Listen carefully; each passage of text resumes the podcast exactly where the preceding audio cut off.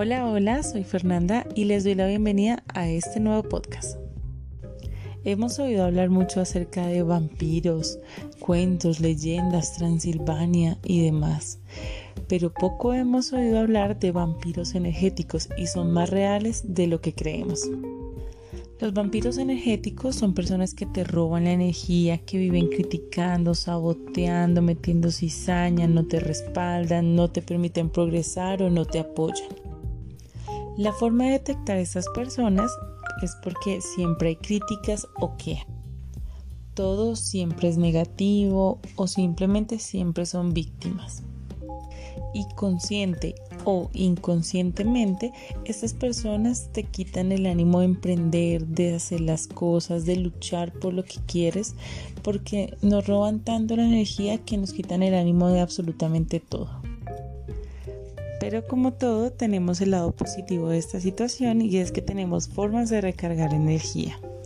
Puede ser durmiendo, leyendo un libro, escuchando música, hablando con alguien agradable que te llene de buena vibra, agradeciendo, haciendo ejercicio, ayudar a alguien más. Tienes que encontrar algo que te identifique a ti, que te guste hacer y de esa manera puedes recargar energía. Como lo mencionaba hace un momento, hay personas que lo hacen de manera inconsciente y otras consciente. Debemos de tener mucho cuidado, ojo, con las personas que lo hacen de manera consciente, ya que son personas que les gusta manipular, dañar o destruir a la persona. Esas personas saben perfectamente lo que están haciendo y siembran dudas, cizaña, crean problemas innecesarios, siempre para destruir psicológicamente a la persona víctima de este comportamiento. Esta situación se puede presentar en cualquier ámbito de tu vida, puede ser pareja, familia, trabajo. Hay que estar muy alerta con ese tipo de personas. De pronto si ya tienes identificado a alguien, esas personas siempre hay un pero, un drama y ni siquiera celebran sus propios logros.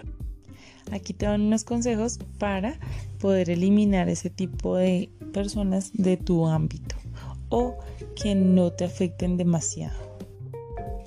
En caso de que sea algún amigo, el consejo es que disminuyas el tiempo que le dedicas a esa persona o que seas sincero con esa persona acerca de su actitud y su comportamiento y tal vez puedas hacerlo consciente y le ayudes a progresar. En el caso de que sea algún familiar, siempre va a ser un poco más complejo por el sentimiento de culpa que genera. Sin embargo, la solución que te puedo brindar es que puedas disminuir el tiempo que compartes con esa persona y puedas recargar energía con los tips que ya te había mencionado anteriormente.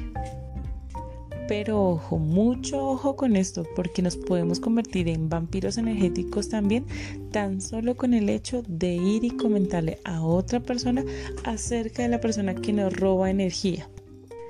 Ya que esto lo que causa es que le estamos robando energía a la persona que nos está escuchando nuestras quejas. Y sí, hay vampiros energéticos en el ámbito sexual. ¿Cómo nos roban la energía? Son esas típicas personas que se preocupan solo por su satisfacción personal y poco por el bienestar y placer del otro. Y culminado del acto sexual, simplemente te sientes utilizado, deprimido, aburrido y poco valorado. Bueno, así que les dejo de tarea identificar a esas personas para mejorar tu entorno. Si conoces a alguien que le esté sucediendo esto, no olvides compartirle este podcast. Gracias por acompañarme y nos vemos en un próximo episodio. Un abrazo.